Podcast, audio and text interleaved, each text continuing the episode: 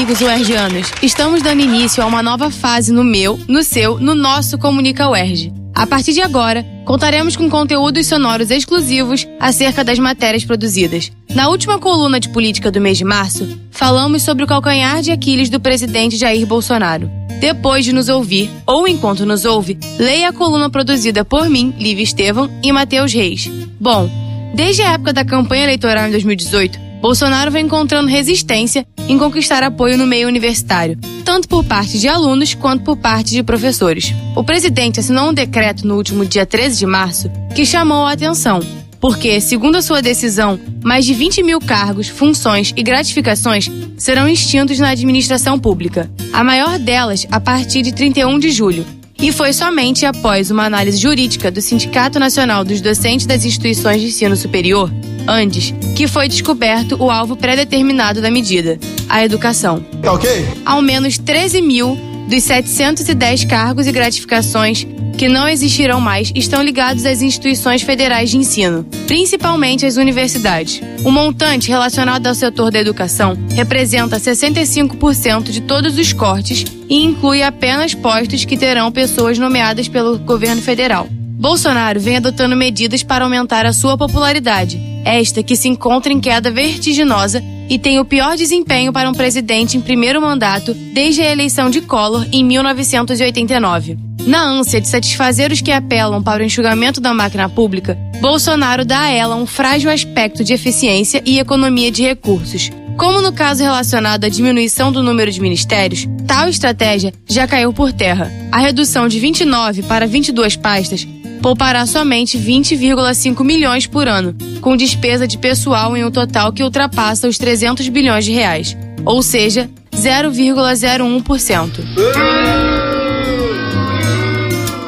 Em análise mais detalhada das funções que serão extintas, mostra o risco de o decreto assinado pelo presidente causar um colapso de gestão nas instituições federais de ensino.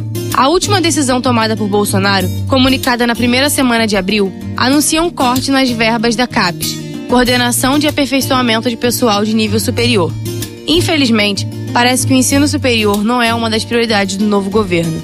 Segundo o Conselho Nacional de Desenvolvimento Científico e Tecnológico, CNPq, ao menos 93 mil bolsas de pesquisadores e pós-graduandos e outros 105 mil de profissionais da educação poderão ser cortados a partir de agosto de 2019. Com isso, pesquisas estratégicas, como o desenvolvimento de remédios para o enfrentamento de epidemias e tecnologias para aumentar a segurança de barragens, serão afetadas.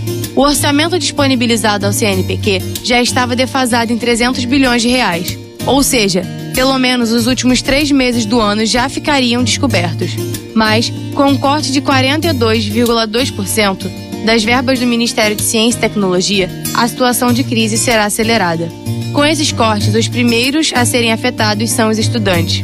Por exemplo, o valor das bolsas do CNPq para mestrandos é de.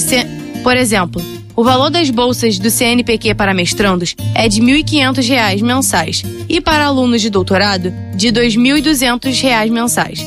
Lembrando que para receber essa bolsa, o pesquisador deve se dedicar totalmente a seus estudos e não pode ter qualquer outro tipo de renda sob pena de perder a bolsa. Por fim, os cortes sofridos pelas redes de ensino superior não deixam de ter um viés ideológico. Embora Bolsonaro tente pregar Embora Bolsonaro tente pregar a todo custo um pragmatismo alheio a filosofias um pragmatismo alheio à filosofia política pré-concebida, ao incluir cargos que podem ser nomeados pelo governo e cortar verbas de pesquisas, o presidente pretende permitir uma suposta despetização de uma das áreas mais opositoras ao presidente e aos seus gurus, como Olavo de Carvalho. Leia, na íntegra, a coluna, a seção do site comunicauerj.wordpress.com por Lívia Estevam e Matheus Reis.